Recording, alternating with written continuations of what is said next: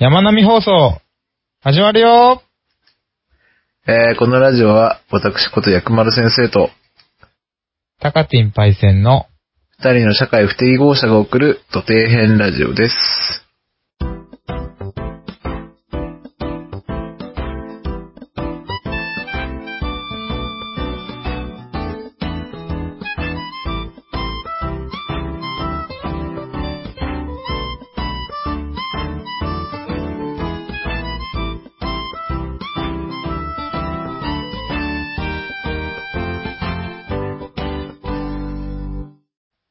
はい、ということで、えー、始まりました山並放送16回目です。はい、16回目ですね。 はい。特に、変わり映えもない16回目ということで。 まあなんかこう、 ね、あの、いろんな数字で割れるっていう感じですね。ああ、約数が多い。約束多い。最大、あ、違う、最初、あれなんだっけ忘れちゃった。最最大公最大公約約数 数。小久々にその言葉聞小きま学した生からやり直すよ、小学生から。最大公約数って小学生で習いますっけうん、ちょ確か習うんじゃない中学ああ、中学じゃないでしょ、多分。まあ別にいいですけどね。あはい。はい。早速行っちゃいましょう早よ。速、テーマえー今回のテーマはですね、えーはい気をつけよう日本の危険生物ということで、来ましたね。はい。生物界。これは実 は、あの、パイセンさん持ち込み企画ということで、そうなんですよ。ちはょいっと私ね、最近ね、ちょ YouTube そういう、あのー危険な生き物みたいなのがハマってましてね。はい。で、そその話をちょっと薬丸先生にはい。してくれと。はい。懇願する形でこのテーマが決まるというね。はい。け、けうな例ということで。そうですね今回は。ははい。はい。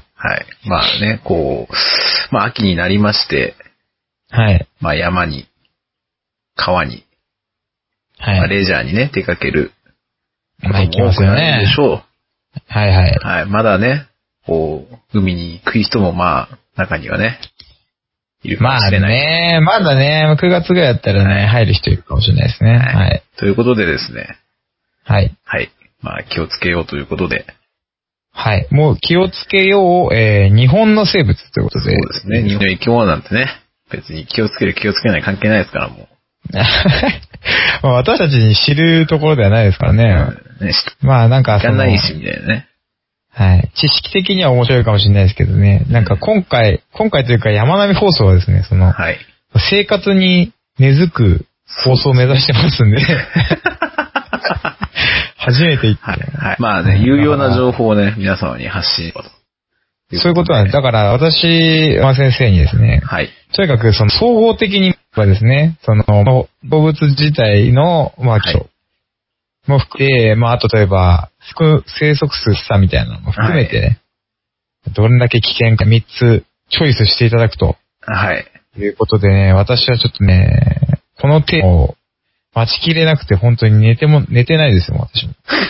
うん寝てください、もう。はい。 すいません。盛りましたけ別ど、に、別にはい。ね、それはどうでもいいんですけど。はい。じゃあまとあいうことでね、うん。まあ、一応分担と言いますか、まあ、ええやっぱ山並み放送の山を滑るものと、はい。海を滑るものというか、山、川を滑るものと。あ、そうですね。はいえ、だからえっ、と、じゃあ、あれですか、山の生物っていうことになるんですそうともです、ね。基本的に。全体的な。あはあ、いなるほど。山の、わかりま山しメインでた。はい。話していきたいじゃなあちょっと。それはなんかランキング形式みたいな感じなんですかいや、ランキングにしますか。まあ、じゃあ、いや、うんまあ、ランキングでもいいですけど、そうですね。そうです。じゃあ、ベスト3ということで。はいはい、じゃあ、パイセンさん、じゃあ、ちょっと予測してください。なんか、山ですか山の危険度が。危険なやつ。あの、 はい。ちょっと当ててみてください。予想してみてください。えーっとね、私ね、ヒルが好きなんですけ ど、そういうこといや、ヒル面白くて、でもやっぱ血を吸うじゃないですか。はい。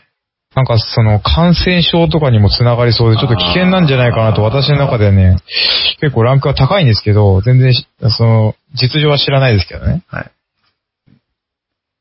460位ぐらいじゃないですか。出てるじゃないですか。 じゃあもうちょっと、まあなかったことにしてください。うん。てかぶっちゃけヒルは不快なだけで別に危険はないですね。あ、そうですかう。ん感染症も別になん引か、き起こさないすし。ごいこう、め、めちゃくちゃ血を吸うイメージがあるまあので。めっちゃ血なんか危険吸いますなけどね。危険ではないです。はただ単純に不快っていう。い。なるほど。そうそう。で、ほう今回のランキングには乗らないということですね。別に危険はないですからね。ちょっと安心しました。安心したら、ガンガン座れてくださ い。足を差し出して。もうガンガンに足むき出しで山行けますね、これでね。こう全、ね、こう全身に血まみれになってください、それで。あれ、そっか、血、血止まんなくなっち血ゃう、止まらない、確かにヒルジンっていうね、止まらなくなる成分が含まれてますから。それ聞くと結構危険な気がするけど、 まあまあまあ、今回は。まあ、ビビったら、対象外ということでビビったらもんですからね、はい出血量なんて。はい。まあ、じゃあ、とりあえず、どうですか行っちゃいままあ、第3位はですね、すか、はい。えー、カエンタケと。カエンタケ。タケ、キノコですかキノコですね。結構有名なんですねしょっぱなキノコですか有名なんですけどね、カエンタケ。ちょっとごめんなさい。あ、なんかカエンタケ聞いたことあるんですけど、はいどんなもんだったか忘れてしまって。まあ、見た目がこう、炎のように赤いキノコなんですけど、はいはいはい。はい。キノコって結構やばいって言うじゃないですか。思うじゃないですか。まあわかるじゃないですか。そうですね。いや、やばいですよ、まあ、食べたら死ぬよキノコやばいやつねっていうのもあるじゃないですか。っていうのもありますよね。まあ、カエンタケも漏れなく食べたら死ぬんですけど。 あのー、どうなんですかその、カエンタケの危険性的には、その、はいなんていうんですか食べなければ大丈夫みたいなイメージあるんですけど。うん。あの、キクスキノコって食べなきゃ大丈夫なんですけど、はいはいはい。あの、カエンタケのやばいところは、触っただけで、めっちゃ炎症が起こるっていう。それは危険ですはね。い。いいですね、それは。ちょっとこう、あれ、珍しいなと思って、触っただけで、そ、そ炎症を起こすと炎症を起こそれはかなり危険ですけど、その炎症っていうのは結構ひどいレベルと。ひい。どいです。ただれます、から、からの、触ったところが。あ、そうなんですか。はうわ、それは相当ですね。なかなか、えぐい、やつなんですけど。ちなみに味は、味はし、のちょっと食べたことないんでわかんないですけ ど。 まあ、スネーク的な一応一面を見せま した。で、味を、みたいな。死ぬって言ってたろ、お前。で、それで、その食べて死んだ例っていうのはやっぱり結構あるもんなんですまあ、でも、そん、見た目がもうね、食べられる感じじゃないですからね。ね。それはなかなかあれですね。まあみんな結構敬遠するような感じなんですね、じゃあね。まあ、た、ほんと食べようって人はね、まあ少ないと思いますよ。ちなみにその生息地的にはどの辺なんですかまあなんか、京都とかにね、結構流行ってるらしいですね。そうなんですか。ちょっとはいそれは気をつけないと。はい。はい、ということで、サインは、 3位は。カエンダケカエンということですねということで、皆さん気をつけてくださいね。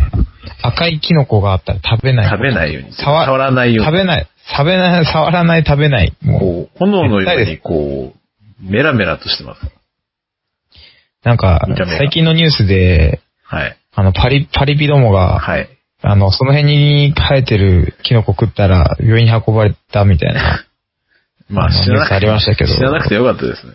いや、死んだ方がよ基かっ本た的。に、死んだ方がよかったもん。基本、ええ あの、バカは死ななきゃ治らないとかそういう話をしてるんではなくて、はいまああの、基本的にその辺に生えてるキノコをむやみに食べないということはうね、んあの、まあ常識というか、まあその辺はね、ちょっと皆さん注意してほしいな。まあ、大学時代とかにね、大学の校内、校内っていうかね、敷地に生えてるキノコとかちょっと食べてましたけどね。ああ、はいはいはい。え 食べないですけど。食 べて。一回なん今、はか、いはいって言っちゃいましたけど。一回パイセンさんに食わせませんでしたっけえ、そんなき記憶がないんですけなどん、かこうおにぎり、炊き込みご飯に入れて、おにぎりにして、はいパイセンさんに食わせた記憶ありますけど。あの、何をしてるんですか、本当に。 いや、いや覚えてないです。いやいや、おもう私覚えてないんですけど、もしかしてキノコのせいで、あれですかね、記憶がその辺欠如してるのかもしれないですけど。いやいや、全然大丈夫な記憶ああ、美味しいまあキノコ大丈夫と分かった上でね、あの、食べるのは別に、あの、定かではない。はい。まあ、ね、素人がね、キノコに手出したらいかんと。ということですね。そういうことです教ね。訓。教訓はい。そして第2位、 2位、はい。ちょっと予測してみてください。 2位ですか2位、えー、で、山って言ったらやっぱ8とかじゃないんですかね。 8位。あ、惜しいですね。スズメバ惜しチいが、実はですね、第4位なんですね、私の中では。あ、そうなんですか、はいえ、ランクインしてないしてな。もしかい、してないんですね、実は。してスズメバチより脅威なものってどういうことですか、まあ、ちなみに、私の中ではス。ズメバチは、まああの、はい割とよく死にます。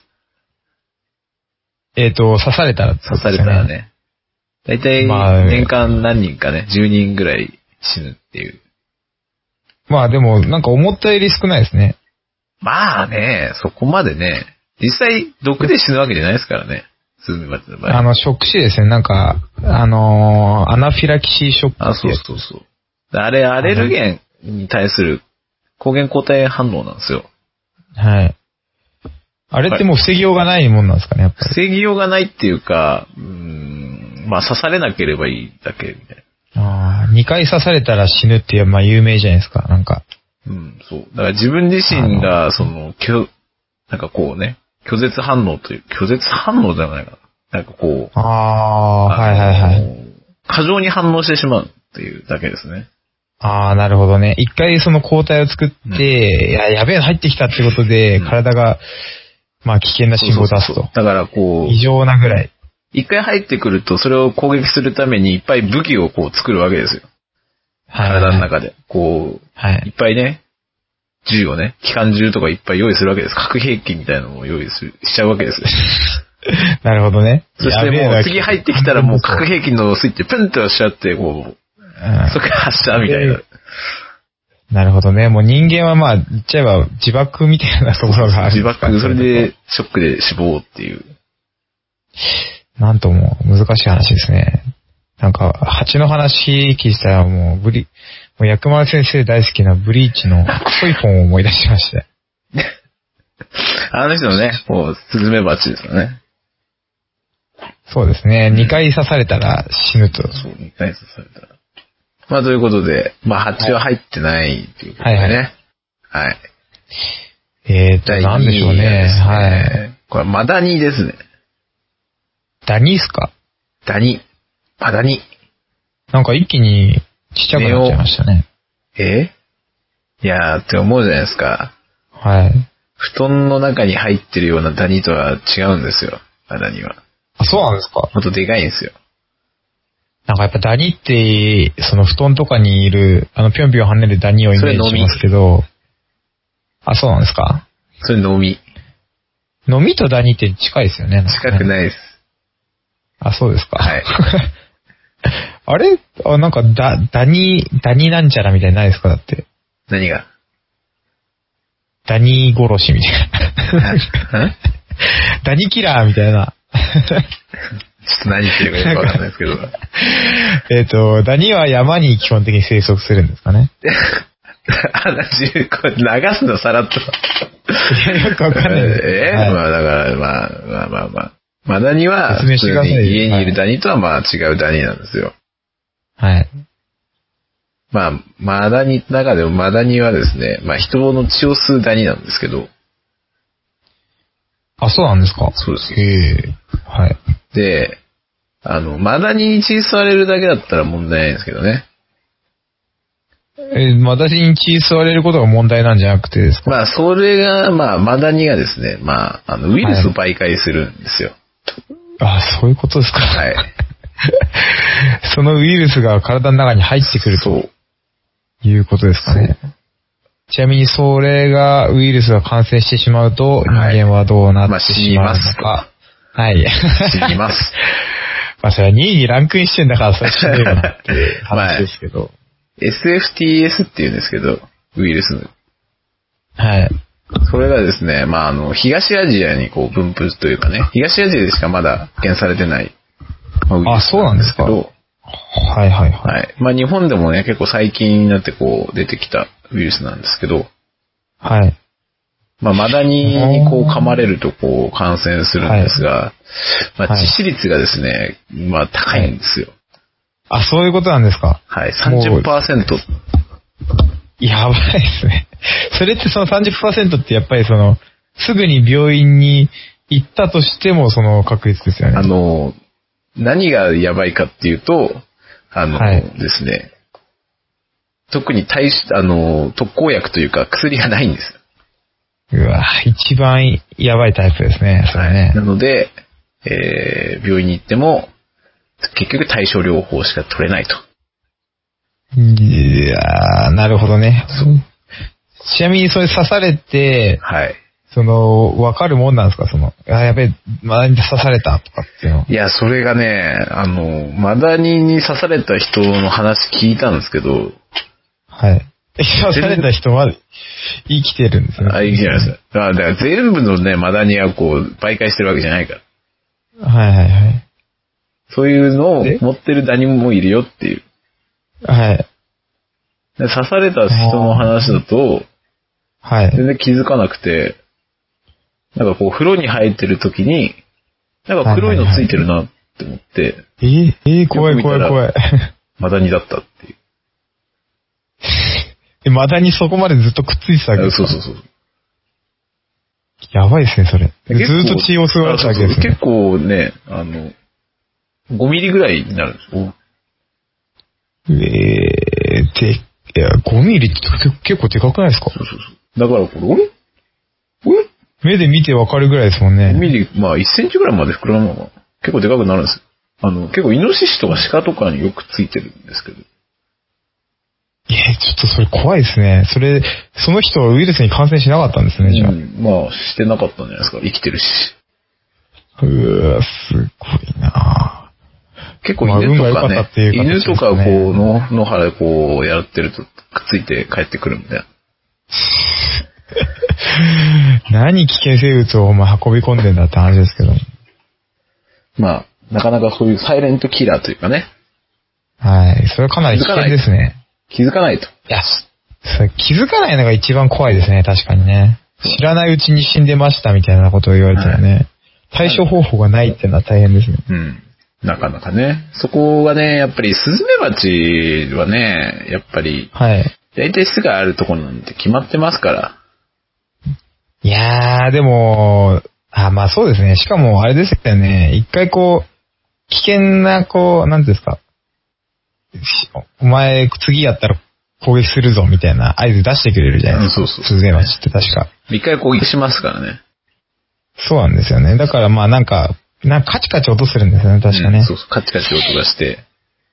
で、はいだからね、うんまあ、そこまで、その、無差別、無差別に攻撃してくるわけじゃないと。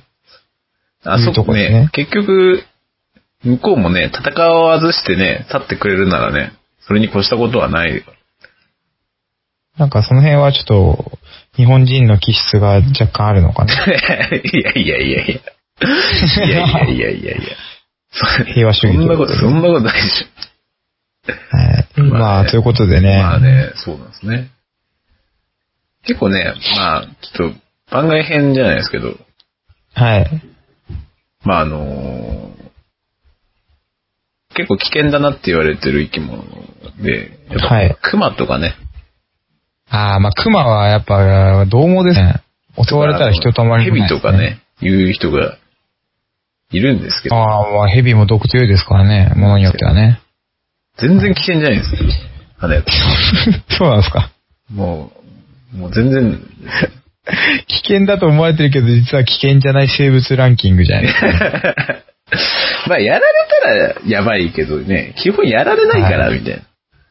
まあだから、熊とかは、うんあの、なんか、結構事件があったじゃないですか。そうですね。あの、あれの印象が強すぎて、そうですね熊やべえ、みたいなそうですね。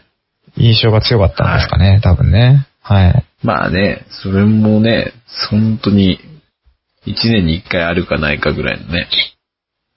まあ、そ総ういうレベルの合、話ですからね総合的に見たらなんかそのね、なんか発生率から見たらそんなに危険かどうかっていうとね、うん。私たちが遭遇する確率なんて、そう、ほんとビビたるものしかないというところなんですそうかそう。ね。なんかあんま合わないしね、実際。はい。うんその頻繁にやってたらそれはやばいですけどねう。んそんなね、人里に降りてくるような動物でもないということですね。まあね、はい出てきても基本的にはね、向こうもね、こう、怖が怖いからね、あんま攻撃してくるわけじゃないですから。だからこう、熊に出会った時どうするか問題あるじゃないですか。あ、ありますね。ありますよね。はい。こう、なんかまあよく、よく聞くのはやっぱり死んだふりですよね。で死んだふりをする、する人に対して、はい。死んだふり意味ないぞおじさんがいるじゃないですか。ああ、よくいますよね。だから、お前死んだふりしたってお前、こんな引きずられて食われるに決まってんだろっていう人もよくいますもんね。まあ、これがね、なかなか難しいところがあるんですよね。はいはいはい。死んだふりが意味あるか意味ないかっていうところで、はい。ぶっちゃけた話を言うと、はい。意味ある時もあるっていう。まあ、だから半々ぐらいの確率だよっていう。半々とはでは言わないですけど、はい。基本大丈夫だと思います。意外と。あ、死んだふりすれば。うん。あ、そうなんですかまあ、生き物でも死んだふりする動物っていうのはいますからね。ああ、えーでもなんかやっぱよく聞くのは、熊は別にその、生きてる、死んでる関わらず、その、肉は食うと。いうまあところで。いいじゃないですか。はいはいはい。で、まあ、パターンが、まあ、あの、死んだふりする生き物って結構、タヌキとかね、ああ、はい。するんですね。アナグマとか賢ねいですね。賢い、賢い。いや、でもだって熊だって判断して、俺死んでますよっていうふうにするわけですよね。いや、違う、あいつらは攻撃されるとショックで死んだふりをするっていうか、勝手に仮死状あ態あ、になんなるかその、あ、あれか。オートなんオーかトマチックに。ああ、なるほど。そういう反応なんですね。そうそうそうそう。だから別に賢いかどうかはよくわかんない。はいはいはい。でうん、それで、死んだふりしてるタヌキとかは、うん。あんまり食われないもんなんですかね。まあだから死んだふりっていうのがね、なんで起こるのかっていうところになるんですけど、はい。結局、あんまり抵抗すると反撃にあるじゃないですか。まあもちろんそうですね。だから、こう、あえて反撃せずに、はい。相手がこう、ちょっと気を緩めるのを、まあ、狙ってるんじゃないかっていう説が。あああ、るわけですよで、気が緩んだ瞬間に逃げ出すみたいな。こう、パッて気がついて、こう、さっと逃げるみたいな。ああ、まあまあまあまあ、なんか理にかなってるじゃかなってますそうね。いう、まあ、説があるんですけど、まあ、結局、まあ、熊も、ああいう人間が怖いわけで、ああ、そうなんですねそう。そうそう。だから相手が攻撃してきたら、やっぱり抵抗すれば、はこっちい。もまあ、なんやこいつって言って、こう、息の根を止めにかかるわけです。まあそうですね。だからそういう意味では、まあ、死んだふりっていうのは、まあ、一応意味なくはないかなっていう。ああ、なんかまあその死んだふりに相対するものとして、あの、目線をそらさずに後ずさりするっていうのをよく聞きまあすけどあ、言いますね。まあ、あ無れ難もです、ね。まあまあ、無難。無難ですねまだ。おお背を向けて逃げるよりはまあまあありっていうところです。そうですね。まあ、非無難な対処方法ですね。はいはいはい。ただ、なるほどねそ。れは、ある程度熊との距離が確保できてるパタイプの処方ですね。ああ、なるほど。もう、 その至近距離にいたらもうそんなこと意味ないと。もう出会い頭にもうね、会ってしまったら、いやー、それ想像したくないですね、ももうそしたらもうそんなのやってる暇ないからね。もうゼロ距離でね、インファイトの状態だったら。う。ああ、そうですね。もうインファイトするしかないですよね。なんか、その時に死んだふりをするのか、まあ戦うのかっていう二択を迫られるわけですよ。。なんか、まあ、熊とインファイトする場合は、なんか腹の下に潜り込むといいみたいなのは聞いたことがあるんですけど そんなこと聞いたまあそことんな状況、はい、なんかどっかで来ましたね。なんか、まあ、その状態になった時点でもう負け、お父さんとかお母さんに感謝の字を述べといてくださいって話です ね。あれね、あの、ロシアでさ、はい。あの、熊に食われながらお母さんに電話する女の人の話とかね、結構あー、それ聞きましたね、それ。やばいですね。く、食われてる状態で電話してたんそうですそうよそうそう。確かおね母さんは今、今、熊に食われてる。やばいっす。私今、熊に食われてる。むしゃむしゃ言って想像る。しただけでも、むしゃむしゃ言ってる。今左足。死ねない辛さみたいな。 今左足食べてるって。。いや、そんなさ、実況されてもっていう感じではあるんですけど めっちゃ怖いです。実況考えためっちゃら、怖いですよ、めっちゃ怖い。いやいやいや、ちょっと想像したくないですね。だから、要する、まあ、熊が人間を餌だと認識するパターンもあるんですよ。あはいはいはい。そうなった場合、死んだふりはもう、握手ですよね。なるほどね。うん死んだふりは握手と。ただ一応私のメモに残しておきました。ただ、相手が、まあ、その、く餌と認識しなかった場合、割と有効だよ、と。まあ、餌と認識してるかどうかって判別つくもんなんですか、やっぱり。うーん、聞いてみればいいんじゃないですか。何いきなりメルヘンな話をしてる餌、餌か なみたいな。え 俺は餌だかなみたいな。餌かなみたいなちょっと、うん、餌ではないよ、みたい な。答えてくれるわけはないんないですでかね。すけどねあの。なんか。うんまあ、まああんまってりことは、ってことは、はあの、勝てそうだったら戦った方がいいってことですよね。ああ、なるほどね。まあ、熊をこうね、戦って撃退したって例もね、結構あるんですよ。まあでも、それをい、その場でやれっていうのも酷な話ですけどねうん。いきなり。熊の下に入るっていうのはね、結構やばいと思うんですね。ヒグマとかってね、こう、押しつぶすように倒人殺すか、。あそうなんですからうん。なんかその、ダメですあ、だから、ああね、ごめんなさい。それね、あれ間違えてた。その下に入るっていうのは、その押しつぶしてくるものに対して、うんあの、例えばなんか鋭利なものをし、なんか突き立てて、お腹をぐさっと刺すっていう対あ処ーどどうせそれ、金、あれ、ゴールデンカムイで得た情報でしょ、それ。あ。ゴールデンカムイの情報で得たわけではないんですけど、えなんか本当に対処法として見見たことありますよ。うんまあ、アイヌの人はそうやって熊狩るっていうことあるけど、はい。持ってねえだろ、そんな。まあ持ってないんですけどね。まあね、そこうね、杖とか持ってたら多少って感じですけどね。まあちょっと、ヒグマにやっていてんでもう視野確保した方がいいですね。 まあそうですね。だからマジで、ガチガチ、なんか、ヒグマだったらもうワンチャンこう死んだふりしてみた方がいいんじゃないですか。勝てない。ああ。いやー、その、とっさに危険が効くかどうかなんてわかんないですけどね。いやもうね、一か八かかけるみたいな。抵抗したらもう絶対あの腕力だったらね、絶対殺されますから、マジで。まあそうですね。はい、ということで、はい。まあ、えー話が好き結な構男だったらね、それましたけど。戦いましょょうっていう話ですね。長かったら、 まあまあまあワンチャン勝てるぞっていう感じで。う。月のワグマは、まあまあそう。月のワグマかどうかの判別をしなきゃいけないですね、まずい。やいや、本州だったら月の川だろ、お前。北海道以外は、いやそえそっからじゃあまあ、第1位にね、行く前にですね、ちょっと山を、から、からとか言って、こう、海ということで、お、おはい。海の危険生物の方に行ってみたいなと。はい。まあ、山並放送の波担当ということでね。はい。はい。私こと、高手いっぱいですね。はい。あのー、私的危険生物ト,、トップ3ということで、はいまあ、海、海というか、まあ、水辺の生物、はい。まあ、をちょっとね、言おうかと思うんですけど、あのー、まず第3位からなんですが、はい。まあ、これをちょっと、海の生物というは言えないんですけど、は いあの、言えねえのかい。言えないんですけど、まあ、一応水に関係するということで、はい第3位、カバとね日本じゃねえじゃねえかよ。いやいやいやいやいやいやカバもう日本にもいますよ。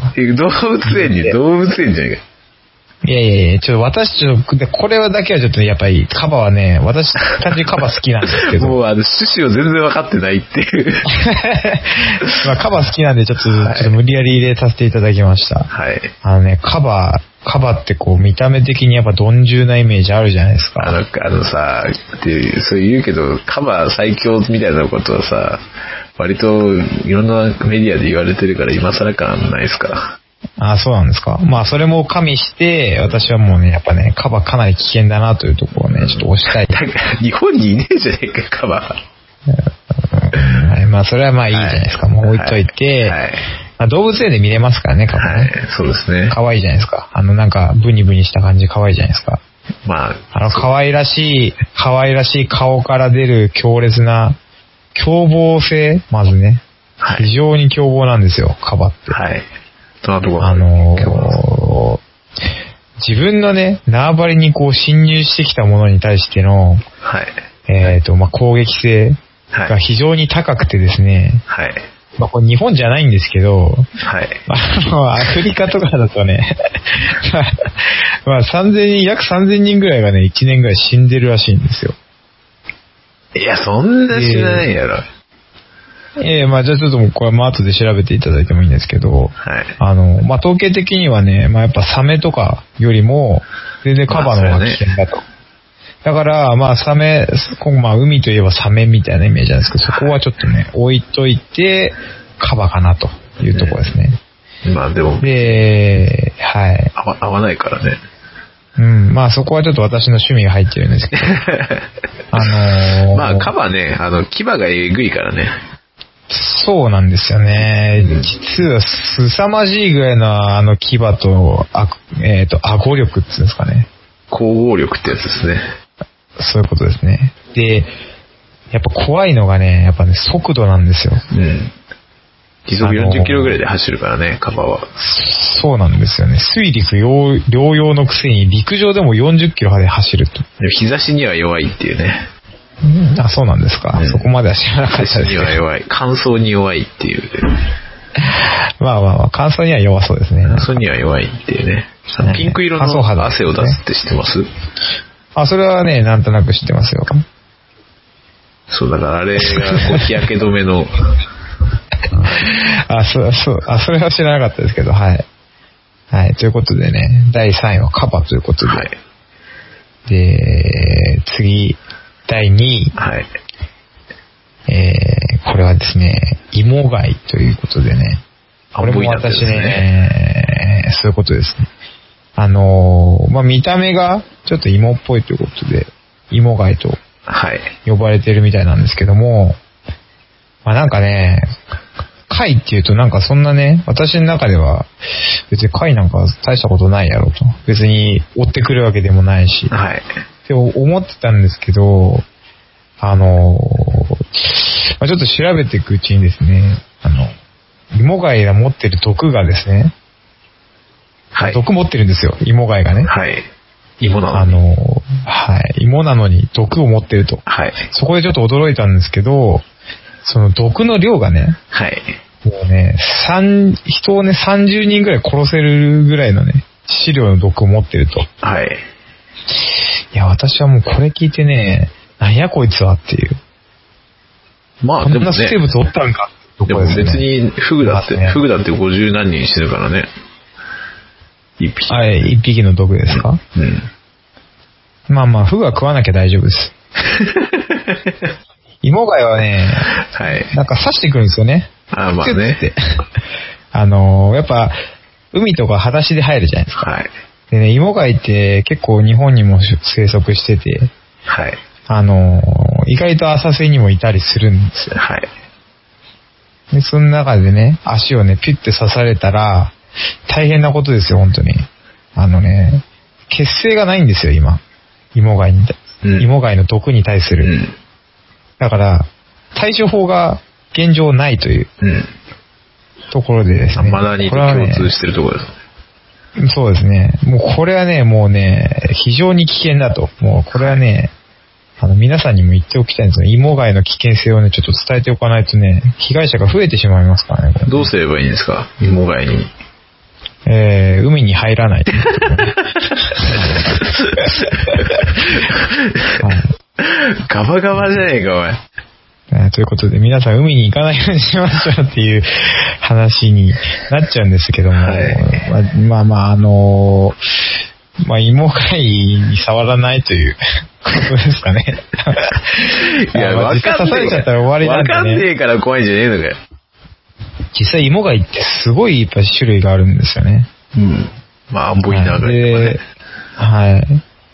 まあだからその見た目でこれ芋貝だなって判別するのって非常にね難しいところではあるんですけでども、形は大体一緒でしょ。あ、そうですよ。形はね、なんかね、えっ、と、三角形みたいな。三角形ってお前。二等辺三角形みたいな感じ。いや、なんか全然なんかピンときてないよ、みんな。あの、円錐ですね。あ、違うな。三角錐。 三角錐みたいな形してます。あのね、芋っぽいで言うと、八つ頭芋みたいな感じの芋ですね。いや、それが頭にもわかんないもんださって。里芋とか八つ頭芋みたいな感じですね。 ああ、まあ、里芋近いかもしれないですね。うん。はい。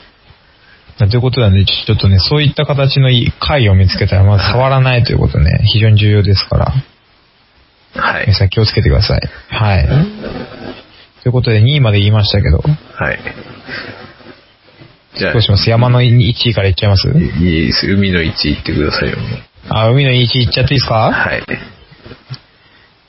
海の1位はですね、はい。あのね、名前をですね、えーカツオのエボシと言います。えっ、とね、学名で言うとね、いいよ 学名イタリがア学名で言わなくていいよ。フィサリア・フィサリスって言うんですけど、 はいはいいやいや、あのね、ちょっとまあ私、あまあ、まあ、あんまり、そうごめん、なんでもない。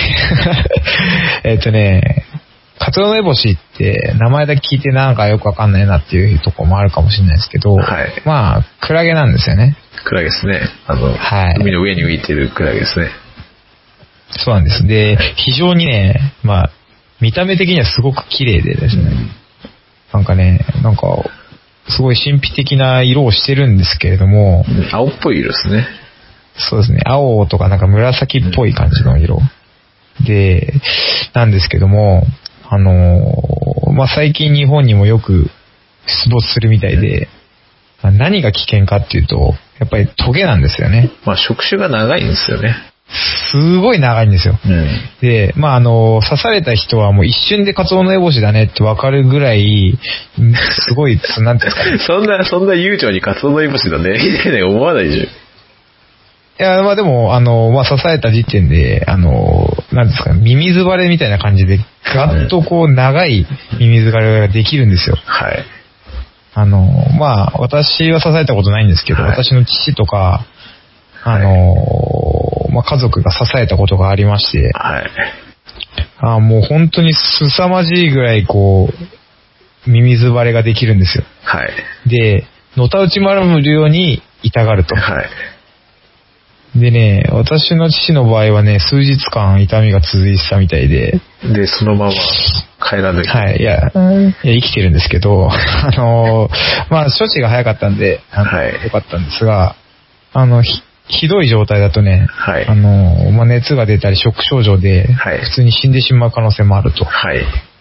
いうところで、はい。あのーまあ、クジ、クラゲって、はいまあ、海の中にこう、擬態してるというか、わからないんですよ。まあ、そうですね。はい、入ってても。で、まあ、刺されたら一瞬でわかるんですけど、うんあいつらも浮遊して近づいてくるんで、うん。あのーまあ、その辺ね、かなり危険だなというところで1位にさせていただいたんですよね。まあ、うん。そうです ね。あんまりこう、意外性もない感じで。いやいやいや、ちょっとまあ私もね、ちょっとね、カツオのエボシに関してはね、いろいろエピソードがあるんでね、ちょっとね、この辺はちょっと自粛的ということで1位に選ばせていただいたんですけど、まあやっぱ海は青ね々、しをね、いっぱい、こう、解き放てばいいんです青ミウシ天敵なんですかあの、食べるんですけど、青ミウシがカツオのエボシを食べる。食べる。ああ、なるほど。でも、青海牛はその、カツオノエボシを食べた時に、その毒をこう、溜め込んで、あ、ああ、そういうことか。蓄積していくわけですね。そう。で、結局、青海牛にも毒があるから、やばいっていう。 結局その毒は消えてなくならないわ消け。えてなくならないから、ね、別の、別のモンスターにこうね、ああ、なるほどね。はい。あもう、それはもうちょっと、じゃあ、青海牛にも触らないという何ことかで。触らないでということで。はい。まあ、あの、まあ、海には入らないのが一番ですねあ。そうですね。 あの、クラゲとか貝とかいっぱいいますから、危険ですからね。そうですねあの、皆さん、皆さん、あの入らないようにしてくださいね。はい。ということで、はい。海の1位まで言いま21したけど。位ね、山の1位を、はい。まあ、山でですね、まあ、一番気をつけた方がいい生き物。はいはいはい。まあ、それはですね、はい。まあ、人間ですかね。ちょっと、何言ってるかわかんないですけど。いやいやいや。 あのー、別に人間に出会ったとこで、いきなり撃たれたりとかしないじゃないですか。言いますけど、はい。山で、崖から突き落とされても、はい。事故で処理されちゃうんですよ。まあそうですけど、はい。そう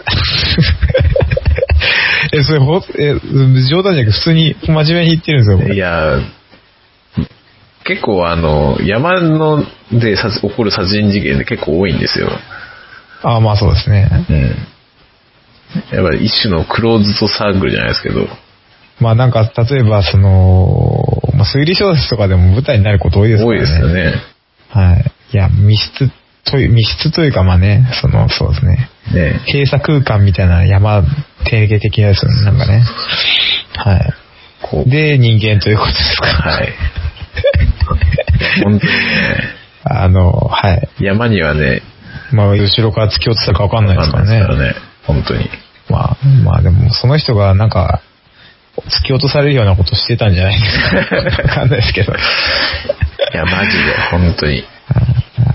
結局人間が山に登るから山で事故が起こるんです。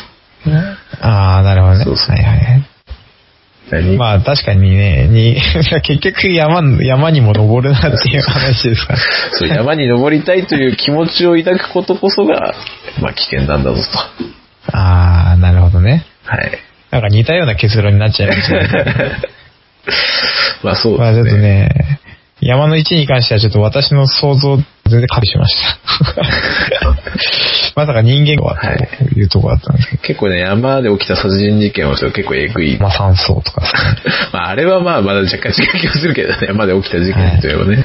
結局、他の生き物は大体対策ができるんですよね。ああ、そうですね。うんそういうね、熊が出そうなところに行かないっていうか、こう、音を出してね、歩くとか、はい。こう、蜂だったらね、茂みの方行かないとか、マダニもまそうあですそようですね。虫まをあ確かにそうういうふうに気をつけて普通に山登りすれば、まあ特にそそうの、危対処険でなき生る物に合わずものなにんでねす。よ。そう。はい。いけるただと人う間ところでっすてねいうのはね、私はついぞ思うんですけど、はい。人間の純粋な悪意には人間は対処できないと、ああ、なるついほぞどね。思うんですよね。深いですね、なんかね、はい今回。そう。